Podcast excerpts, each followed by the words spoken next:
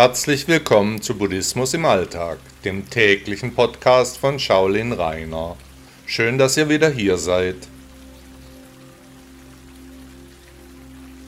Heute will ich über meine Zeit in China berichten, die vor 40 Jahren ihren Ursprung hatte. Beginn. Es war ein langer Weg bis zu dieser Bank, die für die Besucher des Shaolin-Klosters unter den Bäumen vor den Gebäuden aufgestellt war. Gerade dem monumentalen Eingangsbereich gegenüber, mit direktem Blick zur Tempeltür, eine beeindruckende Aussicht. Hierher wollte ich, jetzt saß ich genau davor, das weltberühmte Kampfsportkloster, Mittelpunkt so vieler Kung-Fu-Filme mit fliegenden Mönchen, unglaublicher Technik und fast übermenschlichen Leistungen, frei von Schmerzen, die buddhistischen Kampfkünstler also zum Greifen nahe. Jetzt am Ziel meiner Reise verließ mich der Mut, die Zweifel kehrten zurück, unüberhörbar meldete sich mein nerviges Ego, kritisierte meinen gesamten Entschluss. Rainer, was machst du hier? Wie blöde bist du überhaupt? Wie kommst du nur auf diese völlig bescheuerte Idee?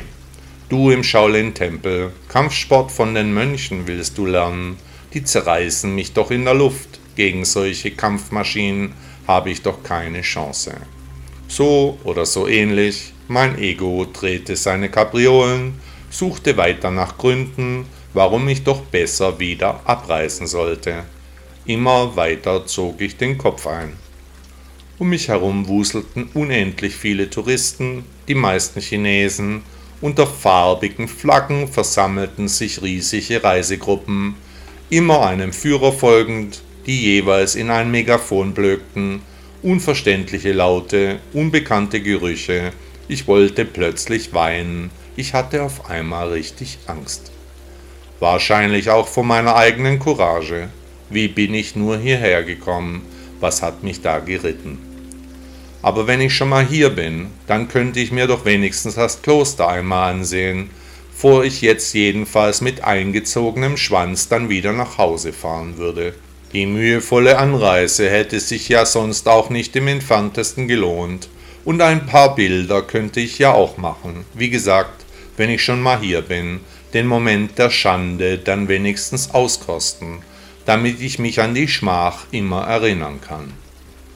Mit bleiernen Gliedern stand ich auf und schleppte mich zum Eingang, wo die Menschenmassen waren, mit Ticket und Regenschirm bewaffnete Kulturtouristen. Der Shaolin-Tempel war und ist auch bei den Chinesen selbst eine Attraktion, die jedes Jahr Millionen an Schaulustigen anzieht. Ich stellte mich in die Schlange, um ein Ticket zu erwerben. Als ich so ruhig dastand, da ergriff mich wieder diese immense Ehrfurcht der Shaolin-Tempel China im heiligen Berg Songshan, die Wiege des Kung Fu.